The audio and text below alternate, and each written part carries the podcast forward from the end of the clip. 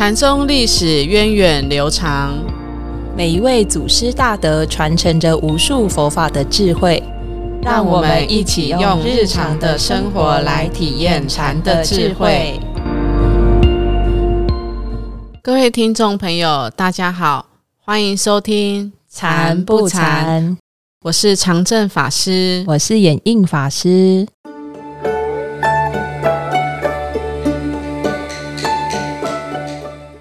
们上个星期讲完了南阳慧中禅师的故事之后，哎，中国禅宗的历史其实又向前推进了一个世代哈。那所以今天要正式进入禅宗的第几代传承了？第八代的传承。第八代哦，很快。那还记得前面几集我们讲到南域怀让和他的师父六祖慧能之间的故事？那时候六祖慧能有跟怀让讲一个小秘密哦。嗯，是什么秘密呢？就是当时的西天般若多罗尊者曾经预言，在你的门下将会出一匹良马，踏杀天下人。没错，今天我们就要来介绍这匹良马出场。他是谁呢？他就是登的 怀让禅师门下最出色的弟子，也是中国禅宗发展一个非常有影响力的一个禅师。就是马祖道一禅师，对，那我们一起来认识一下马祖道一禅师。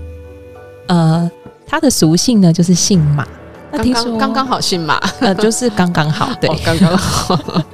听说他的容貌很奇异，嗯，牛形虎视，他的舌能够过其鼻，很长，嗯啊，所以可以过他的鼻尖。好像人家在讲到呃，有一种佛陀的三十二相，也有一种。广好像广长舌像，对，就是舌头非常非常长，可以那么舔，就是到到下巴还是到额头，对。然后还说他的足下有两个轮纹，嗯，啊，就是蛮，然后说他游步田旷啊，然后走路很有大大将之风，所以整个外形就是很特别的，很特别。那他是呃，他的户籍是在汉州，就大概是今呃现在的四川。哦，四川人。然后他的后世大家都尊称他有马大师啊，马祖。然后他的谥号是大吉禅师，吉是极尽的极尽的极灭为乐的极。大吉禅师，对。那他的出生年代呢，是大概在唐中宗的时候。嗯，那他落灭的时候就到德宗了，所以他也是有跨越不同的那个政治领袖。那他。呃，他整个一生的贡献，他是洪州中的创立者，还有他创了丛林的制度。对，大家说马祖创丛林，百丈立清规。对，这是还有。洪州中，其实洪州中这个开创的地缘是在江西这一带，对不对？对，江西的南昌市这边。那跟马祖道一相对应的是。另外一位禅师好像是石头西迁吧，哦，他是在湖南，湖南，所以我们常说什么闯闯江湖，对，走江湖，走江湖，跑江湖，江湖，其实就是指江江西和湖南，就是从这时候开始，对，那时候其实很多请慕南宗禅法的僧俗四众都会往来这两个禅修的重镇。啊，说哎，你是禅修者，那你有去过江西的吗？你有去过湖南的吗？没，没去过就不算。对，就是当时的一个呃参选这个禅禅人的一个指很重要的指标，朝圣的指标。没错，一定要去。那现在跑江湖这个名词，哎，其实也留下来。其实很多中国文化、中华文化跟佛教的文化都是息息相关的哦，包括胡说八道。对，胡说八道指的是这达摩祖师从。这个他是胡人嘛，然后他说八正八正道，然后这边胡说八道，然后啊，今天又认识一个这个走江湖，这个江湖传说原来是从禅宗的故事来的，对，原来是两位祖师贡献出来的，这个就是走江湖，是。江湖传言，说破不值钱。好，那他还有什么故事呢？那这个道一禅师他其实也是幼年出家，嗯，是很有福报。那他在出家受戒学律，这基本上他在整个学佛打底的过程，他都是在四川。嗯，对。然后呃，他是依指那个四川资州县的唐和尚出家，也就是智喜禅师呃印可的一个法脉。所以他是后来才遇到怀让禅师的喽。对，那是他生命的在第二个阶段啊，所以他的他的那个剃度啊，还有他的受戒啊，都是在四川。可是虽然他在四川，他也是有受到一些影响哦。对，这时候是青年道医嘛，还很年轻的时候。对，包括他还有去参学啊，游学到这个唐和尚处级的弟子，是新罗国王的王子。叫无相禅师，我我发现听了，就是尤其是这几集的禅师哦，他们几乎都是在少年、青年出家，然后就会到各地去参学游历，是啊，就是所以那个视野就会打得很开，没错。然后他们也都是不，就是都会离家，然后去参学啊，然后对，然后他们有时候也会互相推荐呐。可能他老师就会把他交给他的弟子，唐和尚就会交给他的弟子无相禅师啊，嗯，叫他去跟他学。包袱宽宽的，就一个人去行脚，对，好好独立自主哦，没错，为了求法，对，很勇敢，嗯，对，然后再去原律师处受戒，受居主戒。那后来其实，呃，他从四川，四川的时候，其实他那时候是一个宝堂禅系，就是其实是那个。呃，五祖弘忍的弟子智喜禅师。啊，所以他一开始是蜀中，就是整个四川这边的禅学思想其实是这个门派的。了解，对。那这个自喜禅系呢，它其实我们也是东山禅法，那它就是宣扬悉心念佛啊，然后无意无念无妄，就是无主弘忍的这种对对方法法，呃，他的方法下来的，其实对他的影响也是很大。有奠定他的一些基础，对。那接下来他就会第二个阶段也是非常重要，就是帮他受剧组界的那个原禅原律师就知道，哇，这是一个可造之才，嗯，对，所以就引导他前往怀让禅师那边去学习，所以他就遇上了怀让禅师。对，法师可以帮我们介绍一下这一段吗？啊，可是他他和怀让禅师其实他们之间有非常精彩的这个。故事哈，但是我们会到下一期才说，先吊大家胃口。好，只是说他在怀让禅师座下，得到一个入处，得到认可之后，其实他还是跟在怀让禅师身边学习，大概有十多年的时间，十年的时间，才离开他的老师，然后去进行他人生下一个很重要的阶段，就是去弘法。好，那我我们刚才也讲到嘛，有个预言就是。汝足下会出一马驹，踏杀天下人哦。这这句话讲出来就非常的很豪气哦。是，那这是怎么一回事呢？其实当时的呃马祖的弟子非常非常的多，因为他的弘化的脚步也很广，他接引了很多的弟子来跟他学习哦。包括说，甚至在文献上记载哦，就包括他的入室弟子就有大概一百三十九人是得到，就是都是可以。独立去 hon 化的，所以你看，他可以等于是他坐下，可以出一百三十九个这个法鼓山创办人，就是有这么多优优秀，对，可红化一方的这种祖师，难怪他这个底下这个法言大开，所以说他踏杀天下人。因为当时大概如果学到禅修的，可能一问老师是谁，然后网上去查，发现都哦，原始都是从马祖道义这个地方。出来的没错，可以看可以想象到当时是一个他的盛况哈。对，那时候南岳怀让禅师其实有他有很多弟子都得到他的法，可是他说只有道一是得到我的心法哦，整个对他是盛赞。对，而且所以马祖道义，我们说他弟子很多嘛，其实随便举举个就包括像最有名的百丈怀海禅师是。因为刚才有讲到百丈立清规嘛，是。哦，百丈怀海啊，还有这个南拳斩猫，对，嗯，南拳普愿，还有当时他一个呃西塘智藏也是很有名的弟子，还有我们在我们现在禅训班常会讲到行住坐卧之间怎么用方法，都会举一个。大珠慧海禅师的故事，就吃饭就吃饭，睡觉就睡觉。这个是大珠慧海的故事，也是他的弟子哦。对他也很多很有名的弟子。对，然后还有大梅法常，就是梅子熟了，嗯，所以他他他的弟子的故事也很多。我我觉得我们这可以再录好多集，不怕失业哦。没错，嗯，所以呃，那马祖创丛林百丈立清规嘛，其实也是。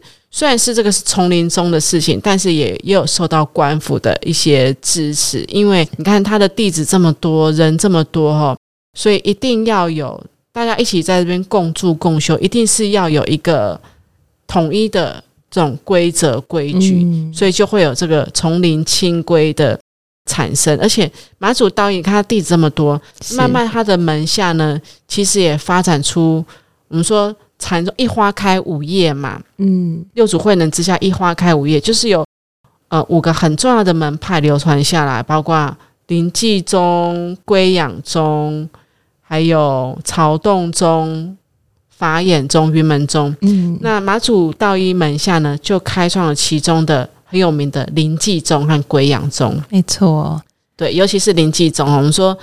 临济儿孙满天下，因为到现在哦，我们去看，不管是大陆也好，台湾也好，很多道场哦，如果尤其是呃，其实不只是禅宗道场，不，他们都会说，哎，自己是临济宗什么哪哪一个系，然后第几代，所以其实看到很多都是临济宗，真的就是临济儿孙满天下，真到现在都都是嘛，包括。师傅也是传承了临济宗和曹洞宗的一个法脉，对，所以道一禅师他的思想真的是影响后世非常的深远。嗯，那他在南岳怀让这边，其实就是为了他，一个是他接续上了六六祖的潮汐法脉，对，一个是他整个为他后来要大光南禅的门庭，整个做好了他的思想准备。哦哦，所以他这个是他非常重要的学习的阶段，这个也是禅宗上一个很特别的一个。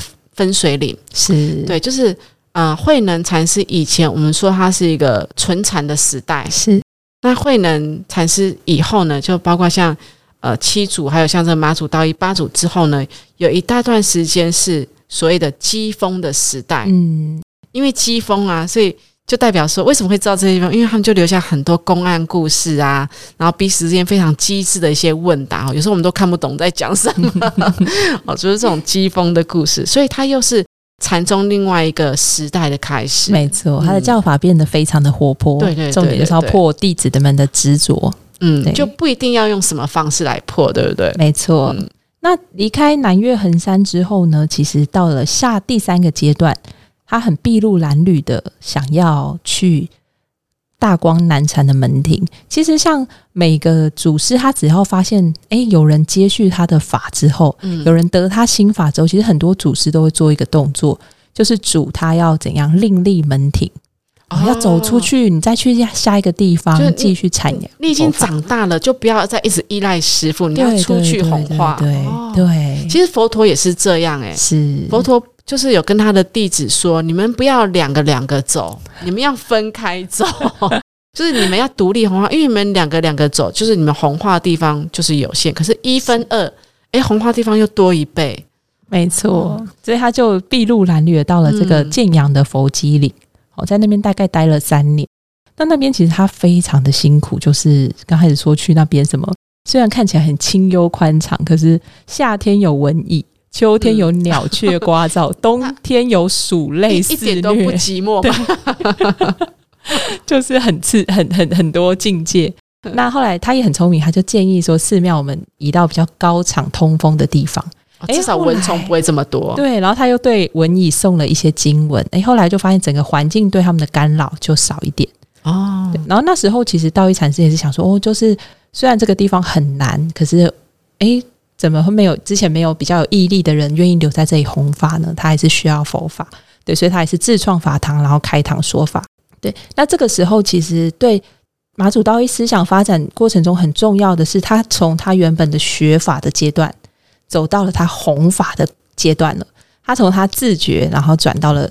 觉他的过程，所以就是从这边开始。哦，也是一个很重要的历程，没错。嗯，那他的移动的路径，其实他一开始在四川，他大概是开始往东南走，好东南，然后到南岳的衡山，然后再往东南到这个建阳的佛吉岭，他的移动的路径是这样。因为我常常会很好奇，说祖师他们那个年代没有交通工具，他们的都是走啊，对，然后有时候是翻山越岭。那种求法的心，对，当然他很聪明呐。他到那个从四川到那个南岳的时候，他是坐船呐，对，还是有善用工具，对，时间要省下来度化众生。那到建阳佛经岭之后呢，就是他最重要的。哎，其实建阳佛经岭这时候他也有收到一个弟子道通禅师，道通禅师就是后后期那个青山不爱白云飞。很有名的句子，对，有时候句子可能会比人再红一点，就有一种歌红人不红的 情况。那接下来呢，道一禅师就到了他最重要的红化的阶段，就是在江西。啊，哇，那江西走江湖的开始。然后这时候其实他也有收到了他三大的入室弟子，其中一个叫智障。智障对智慧的智，宝藏的藏，智障我都念智障哎，我智障吗？因为我都怕那个谐音。西塘智藏藏是啊，就是那个字，对，很特别，是嗯对。然后其实他在江西这个时候，其实怀让禅师还健在，其实也有派弟子来，嗯，我来打探一下道一禅师的状态有没有好好红化。对对对对对。然后道一禅师也很有趣，他们果然。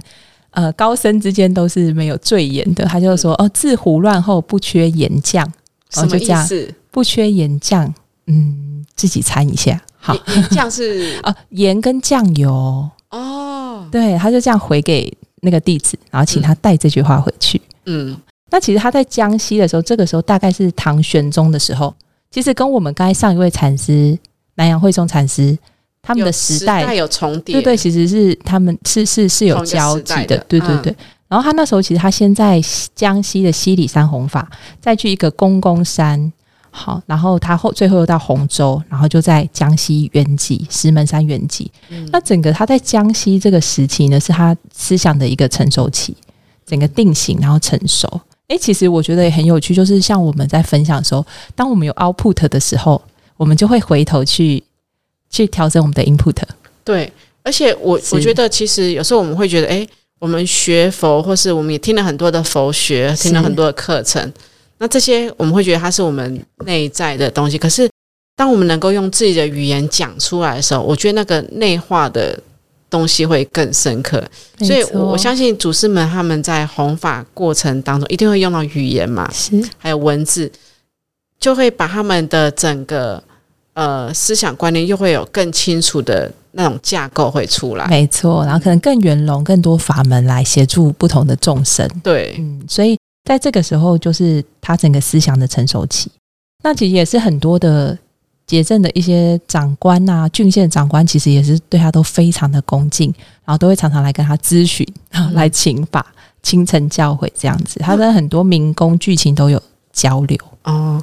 马祖道义的禅法其实是非常亲切的，嗯嗯，因为他会主张，其实佛不是在心外，是心外，像很有名的一句话就是“心外无佛”，然后是心是佛，然后佛外无心，不取善恶境界嘛。这个是他的禅法，所以我们常会听到说：“哎，平常心是道啊。”这句话我们常听到，对不对？平常心是道啊，即心即佛，原来都是出自于。马祖道义的一个教化，是它是非常生活化的。对，然后他其实他也跟很多禅宗的派系的人物有联系，比如说清源行思的弟子石头西迁呐，嗯，他们就有很多的交往。那他其实也有跟南阳慧中禅师、径山道清禅师等等都有过交往。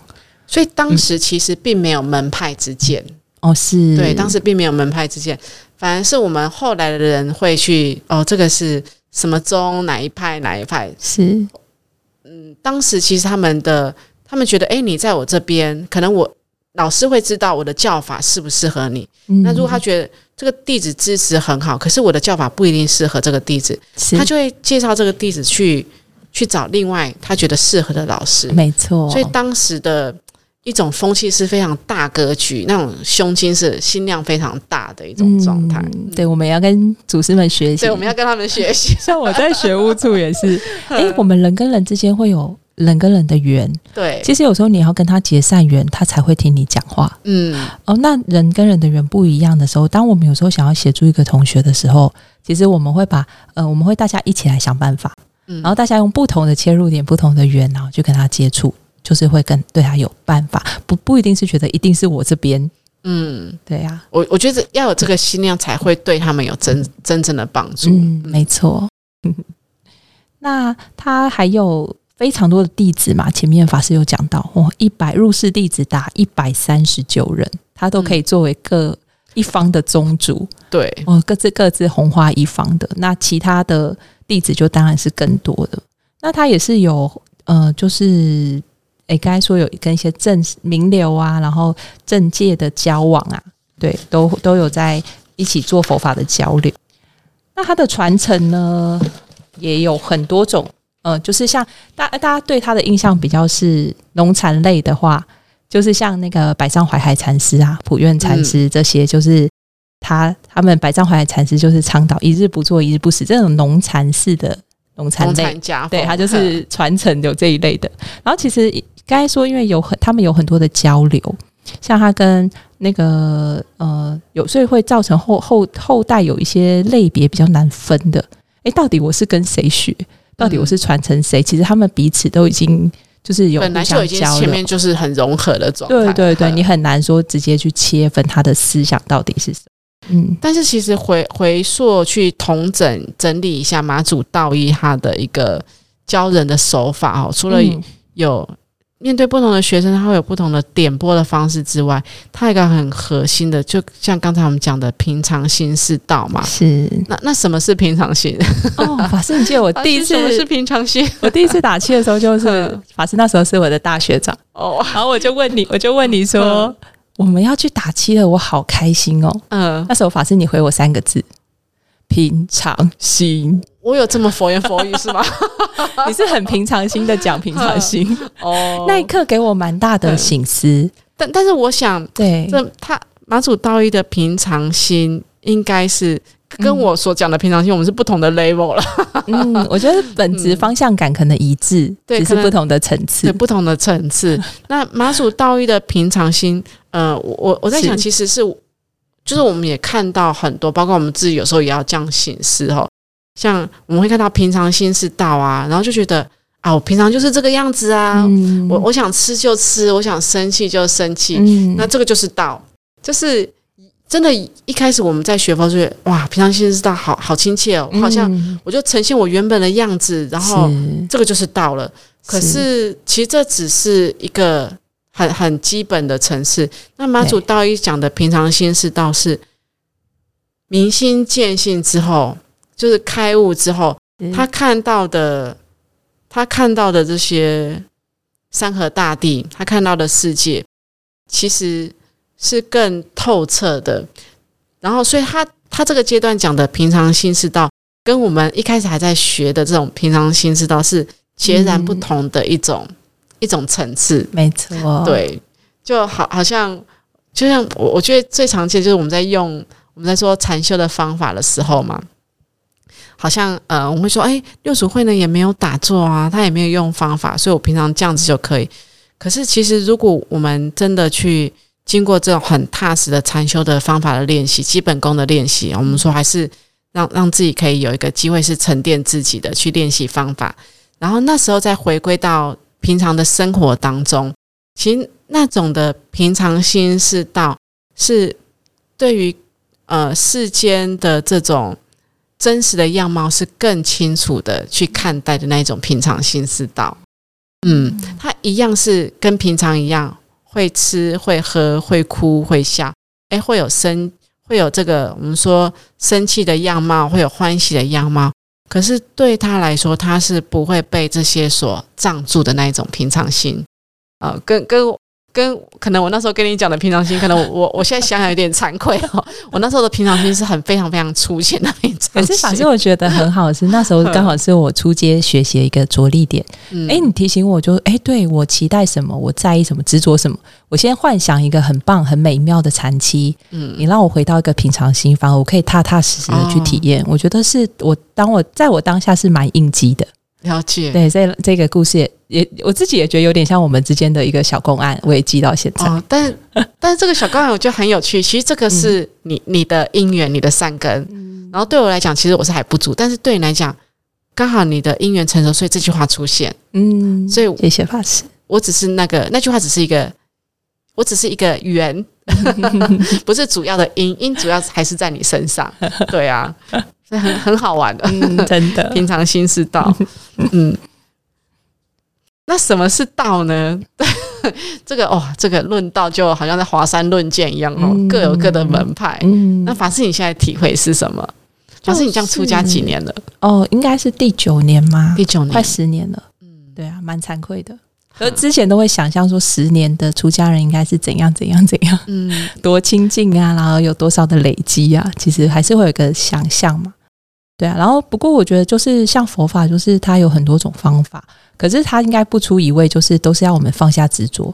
所以为什么它就现在在到这个残疾时代，它有很多种的方法在方法？对，其实就是我们执着什么，它就破什么，就是这种放下执着的状态。对，然后我就记得我那时候看到我演和法师，我的姐姐她参加自觉营完之后，诶，她成长很多，我就发愿说，那我也要去参加自觉营。她本来很开心的跟我分享自觉营的内容，她听到我也要去之后，她就不讲了。为什么？他就说：“哇，你要去体验你自己的自觉营啊！”哇，我那一刻觉得她好慈悲哦。她先完全先不要让我自己产生一个不切实际的想象，嗯，只是让我去踏踏实实去体验这个自觉营。我当下感觉到是他的悲心。他放下他自己想要分享的心，他宁可成就我自己去体验我自己的自觉。哇，好棒哦！嗯，这这让我想到师傅常说的嘛，开悟的滋味是什么？你要自己去去吃到这一片柠檬，没错，才知道这柠檬的滋味是什么。很多同学其实现在都会问我们说：“哎，那人生的道理到底是什么？意义到底是什么？”嗯，大家都很想要有一个。标准答案，其实我蛮怕回答这种问题的，是因为那是我我走的路不一定适合你。是，我现在给你的答案不是你自己要的。然后我觉得我们学佛很幸运，是我们有个方向感，大家在同一个方向感上。可是说真的，我们要用什么？到底怎么去表达自己心中那个？真的要自己走走的过程，我都还常常觉得我还在找那个答案，常常会梦到我在找一个方向感，或者我在找一个目的地。哎，其实我觉得都是跟我现实生活的是一样的状态。可是我还是会蛮踏实的继续去体验，然后我们一起来找这个生命的方向。法师，你这段的的分享真的很很很很真诚，谢谢，哦，很真诚的分享，谢谢法师。啊那。赶快再回来，好，回到道一禅师。对，道一禅师，说他很接机的方式，就是很多的动作啊、符号、道具，甚至拳脚来接引学学人，就跟以前。的老师那种教法不一样了，真的不一样，不一样，一定要很活泼，什么道具都可以用，对，很自由活泼的一种禅风。嗯，对。好，其实其实刚才法师分享到，就是要自己去体验，自己去找答案嗯。这个部分哦，就。也也让我想到说，其实我我们的教育也是这样，就是我所谓教育是指包括我们体制内的教育，其实也是这样。现在都是很强调要让学生自己去找答案，嗯，而且就是用一种问题引导的方式，是让他们去更想要去为了要解决问题，就要去收集不同的这个资讯资料，然后去想出一个解决的方法，解决的方法。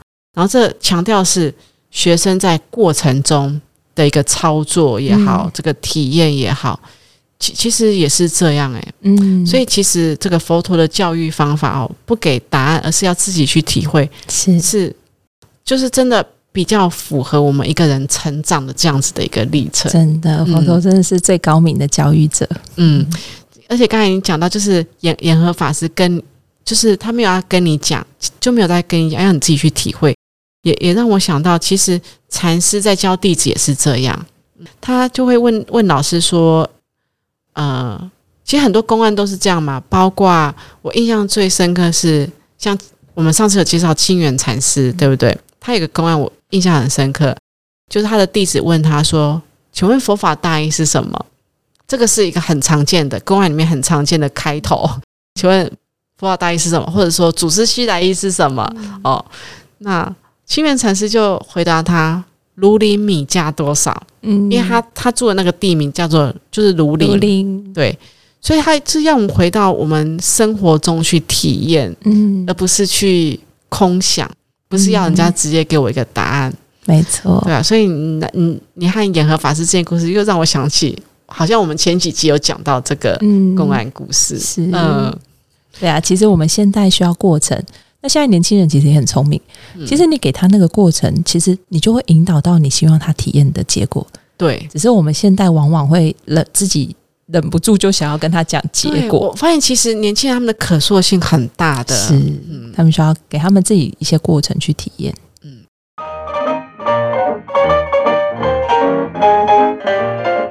哇，那今天这样子的分享，我觉得不只是认识了马祖道一禅师，然后听到呃延印法师分享和延和法师之间的故事，我也觉得非常的，我自己也觉得很受用哦。